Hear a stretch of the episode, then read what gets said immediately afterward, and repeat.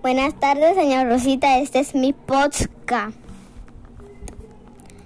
Alba Lucía Baños. Hoy voy a hablar sobre los tres platos típicos de Colombia.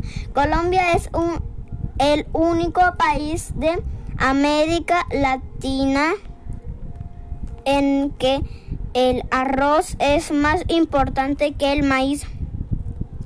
Arroz atollado es típico del Valle del Cauca. Es como un risotto húmedo, pargo frito con patacones y arroz con coco. Es un plato de la costa. Bandeja paisa es un plato importante de Antioquia. Muchas gracias.